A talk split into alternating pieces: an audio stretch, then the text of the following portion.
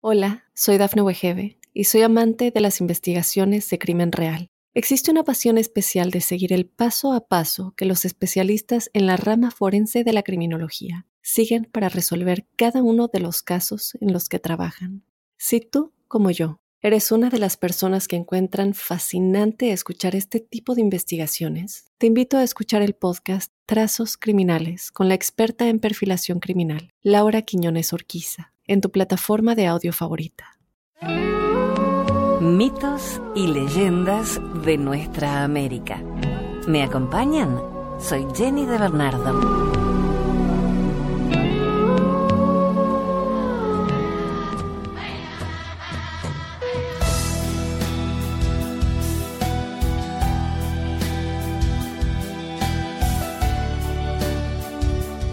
Antigua religión maya. La religiosidad de los mayas es una de las más estudiadas de las originarias de América, ya que han dejado abundante material arqueológico, desde ciudades templo hasta misteriosas pirámides escalonadas y tumbas, así como también una compleja escritura jeroglífica. La civilización maya se ubicó en el México suroriental, Yucatán, Belice, Guatemala y hasta puntos de El Salvador y Honduras. De lo que se ha podido conocer, todo parece indicar que la religión maya estaba orientada a asegurar la fertilidad de la tierra en la producción de maíz. También se sabe que existía un sacerdocio con grandes conocimientos en matemática y astronomía, por lo que lograron desarrollar un calendario más exacto que el gregoriano. Los mayas creían que el universo tenía 13 niveles superiores y 9 inferiores, y que existía un conflicto o lucha entre los niveles superiores e inferiores. Los superiores estaban representados por las divinidades, portadoras de la fertilidad, mientras que las inferiores eran los causantes de la muerte, la guerra y el hambre. La deidad superior era Itzamma, pero existían otros dioses como Chak, Amón, Xamenec y un dios siniestro o portador de la muerte que se conocía como Sisin. Parte de la información sobre la religión maya ha llegado a través de un texto de carácter sagrado, escrito en tiempos coloniales y conocido como Popol Vuh. Este texto tradicional, influido claramente por la tradición bíblica, fue elaborado por los indios que habitaban la región del Quiché y relata el origen del mundo y la creación del hombre, así como las hazañas de los héroes míticos Unapu-e.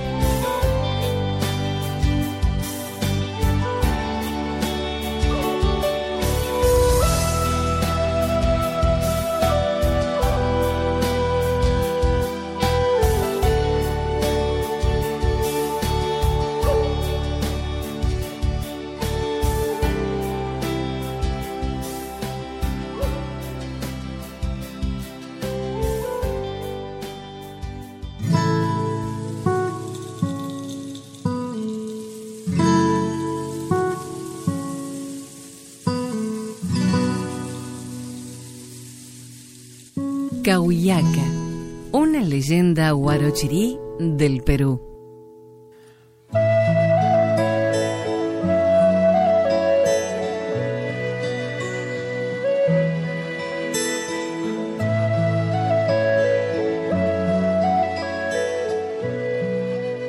Había una mujer que se llamaba Cahuillaca y que también era huaca. Esta Cahuillaca era todavía doncella como era muy hermosa, todos los huacas y huilcas deseaban acostarse con ella. Pero ella siempre los rechazaba. Sucedió que esta mujer, que nunca se había dejado tocar por un hombre, estaba tejiendo debajo de un lucmo. Kuniraya, gracias a su astucia, se convirtió en pájaro y subió al árbol. Como había allí una lúcuma madura, introdujo su semen en ella y la hizo caer cerca de la mujer. Ella, sin vacilar, muy contenta, se lo comió. Así quedó preñada sin que ningún hombre hubiera llegado hasta ella. Nueve meses más tarde, como suele suceder con las mujeres, Cahuillaca también dio a luz, pese a ser todavía doncella. Durante más o menos un año, crió sola a su hijo, amamantándolo. Siempre se preguntaba de quién podría ser hijo. Al cumplirse el año, el niño ya andaba a gatas mandó a llamar a todos los huacas y wilcas para saber quién era el padre.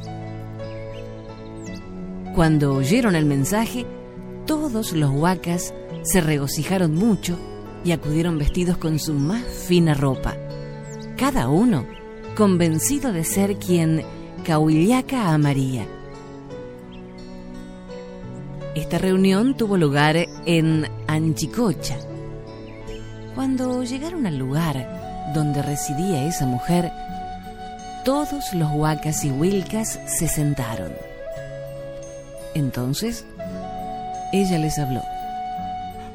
Mírenlo, varones, señores, reconozcan a este niño. ¿Quién de ustedes es el padre? Y a cada uno le preguntó si era él pero ninguno dijo que era su hijo. Kuniraya Huiracocha se había sentado a un lado, como suelen hacer los muy pobres. Cahuillaca no le preguntó a él, pues le parecía imposible que su hijo hubiera podido ser engendrado por aquel pobre hombre, habiendo tantos varones hermosos presentes. Como nadie admitía que el niño era su hijo, le dijo a éste que fuera él mismo a reconocer a su padre.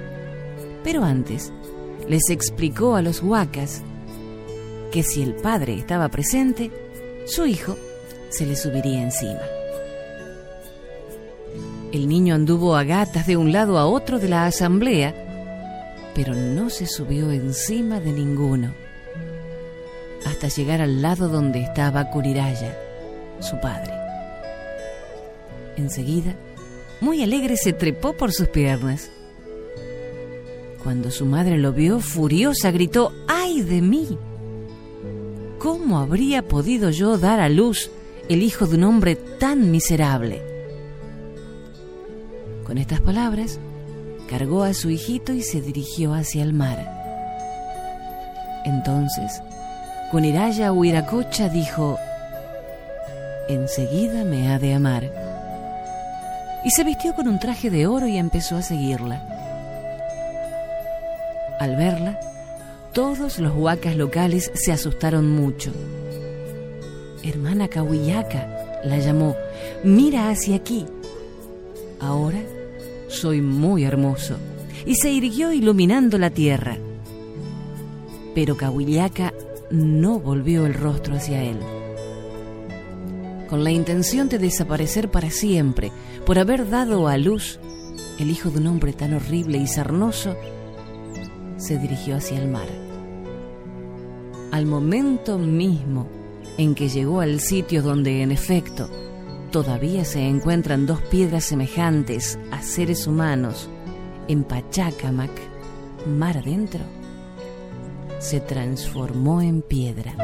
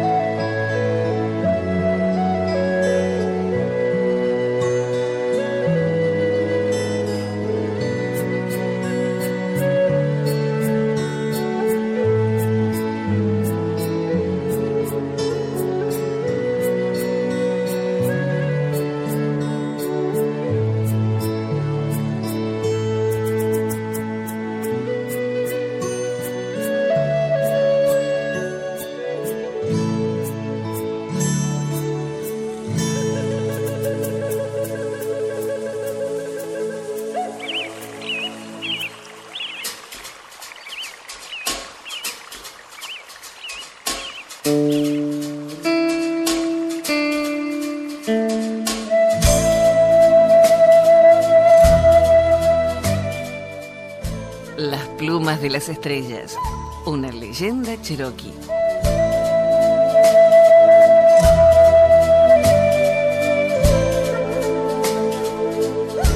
Hace mucho tiempo, un guerrero itinerante quedó a disposición del blanco en uno de sus asentamientos hacia el este, donde por primera vez vio a un pavo.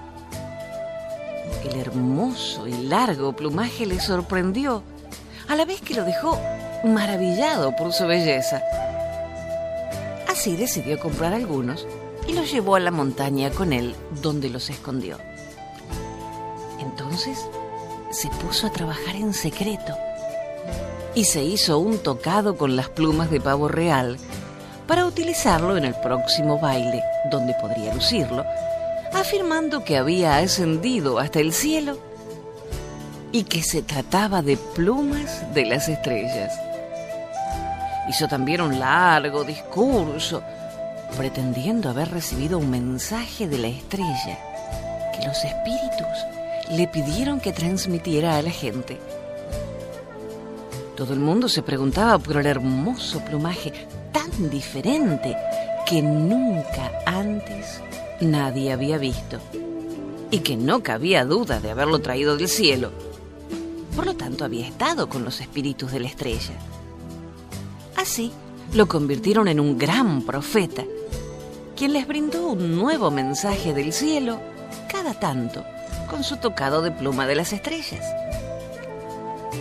Se hizo famoso y poderoso entre todos los hombres de medicina. Hasta que finalmente sucedió que otro cherokee llegó al asentamiento del blanco y vio allí otro pavo real, dándose cuenta que el profeta era un fraude. A su regreso, les contó a sus amigos y decidió investigar. Cuando a la noche siguiente llegó la danza del profeta y como de costumbre traía un nuevo mensaje de las estrellas, que el pueblo escuchó reverentemente y prometió hacer todo lo que él mandara. Cuando él los dejó, diciendo que debía volver al cielo, esta vez un círculo de espías fue detrás y lo siguió en la oscuridad. Lo vio bajar al río donde desapareció. Lo esperaron, pero nunca volvió. La noche siguiente realizaron otra danza esperando al profeta mentiroso, pero esta vez no acudió. Sin embargo, del río salían destellos de luz con los colores de las plumas que llevaba el profeta, y del cielo se vio caer una estrella a la que llamaron la estrella de las plumas o la estrella del profeta.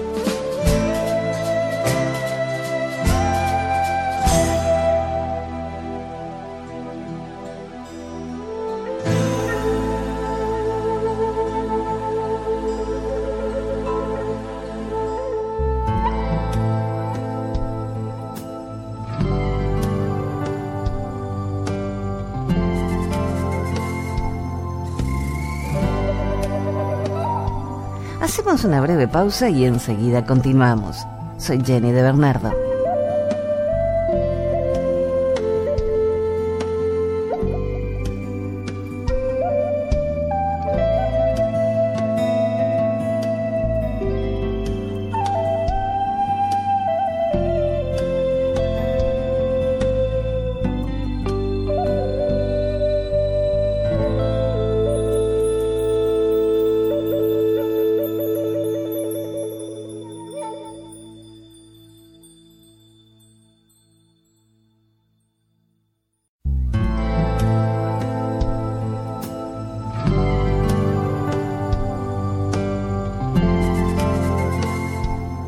Continuamos compartiendo mitos y leyendas de nuestra América.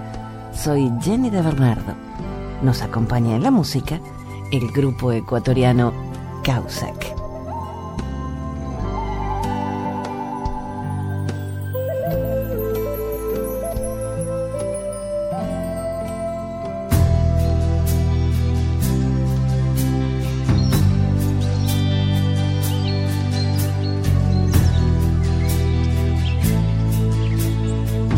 El Abra del Yumurí, una leyenda cubana.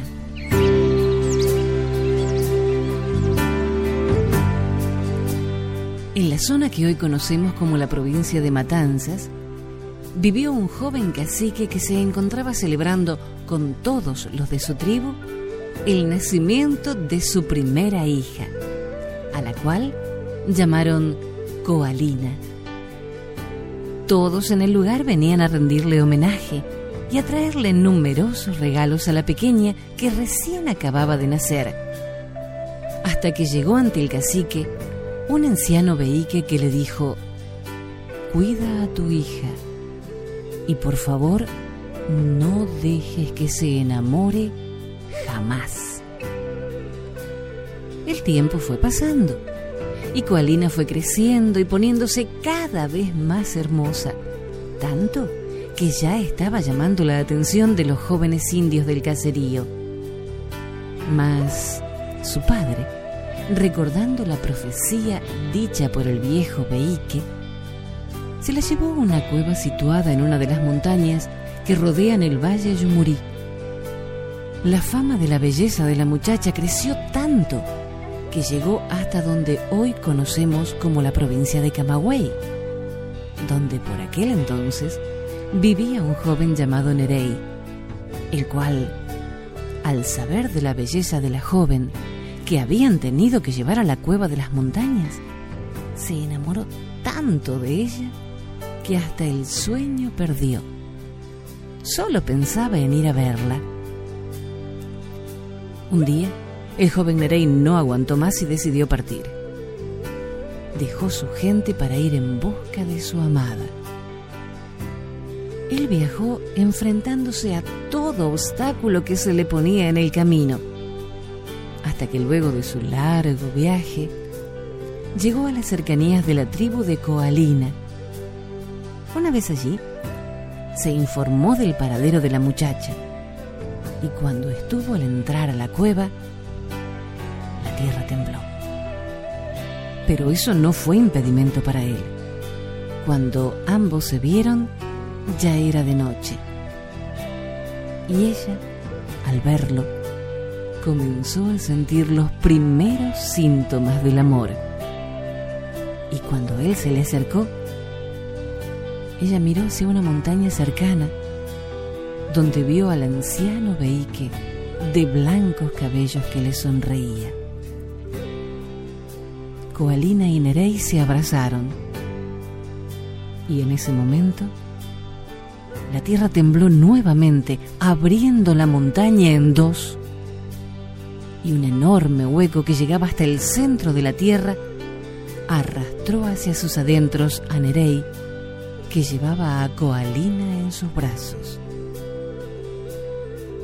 A este lugar lo conocemos hoy día como el Abra de Yumurí. Y dicen que en las noches de luna llena, cuando el viento sople cerca del abra, va murmurando Coalina, Nerei, Coalina, Nerei.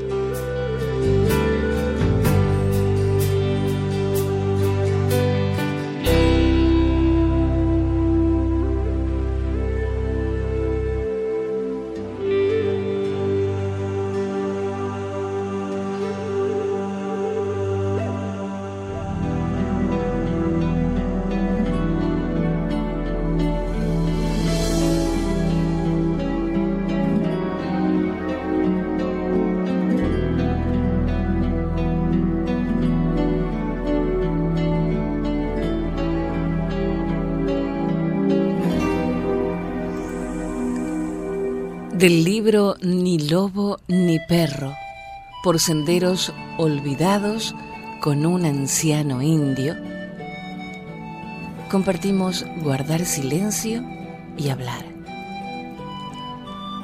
Nosotros los indios sabemos del silencio. No le tenemos miedo. De hecho, para nosotros es más poderoso que las palabras. Nuestros ancianos fueron educados en las maneras del silencio y ellos nos transmitieron ese conocimiento a nosotros. Observa, escucha y luego actúa, nos decían. Esa es la manera de vivir. Observa a los animales para ver cómo cuidan a sus crías. Observa a los ancianos para ver cómo se comportan. Observa al hombre blanco para ver qué quiere. Siempre observa primero, con corazón y mente quietos, y entonces aprenderás. Cuando hayas observado lo suficiente, entonces podrás actuar.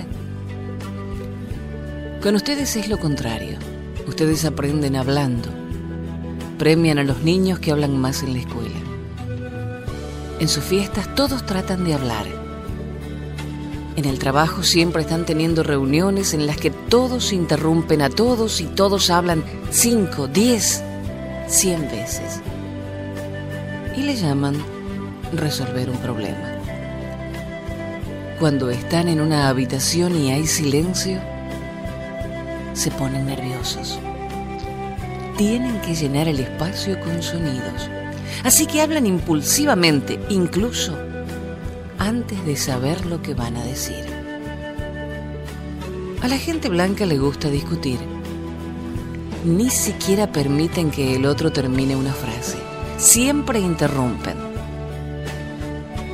Para los indios, esto es muy irrespetuoso e incluso muy estúpido. Si tú comienzas a hablar, yo no voy a interrumpirte. Te escucharé. Quizá deje de escucharte si no me gusta lo que estás diciendo, pero no voy a interrumpirte. Cuando termines, tomaré mi decisión sobre lo que dijiste, pero no te diré si no estoy de acuerdo, a menos que sea importante. De lo contrario, simplemente me quedaré callado y me alejaré. Me has dicho lo que necesito saber. No hay nada más que decir. Pero eso no es suficiente para la mayoría de la gente blanca. La gente debería pensar en sus palabras como si fuesen semillas.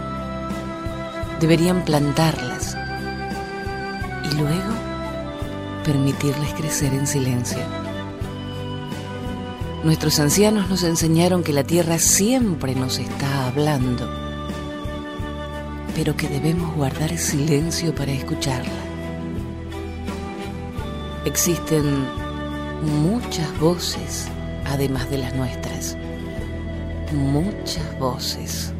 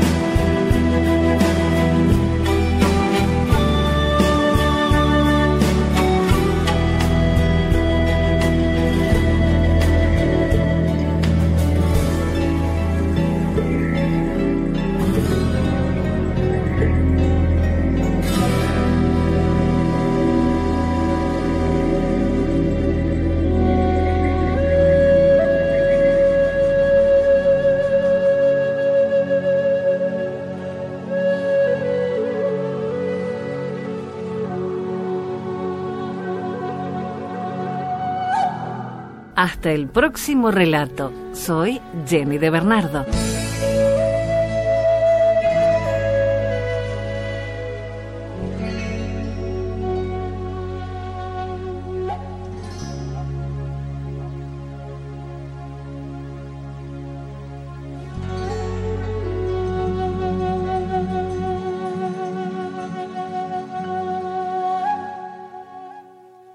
Hola, soy Dafne Wegebe y soy amante de las investigaciones de crimen real. Existe una pasión especial de seguir el paso a paso que los especialistas en la rama forense de la criminología siguen para resolver cada uno de los casos en los que trabajan. Si tú, como yo, eres una de las personas que encuentran fascinante escuchar este tipo de investigaciones, te invito a escuchar el podcast Trazos Criminales con la experta en perfilación criminal, Laura Quiñones Orquiza en tu plataforma de audio favorita.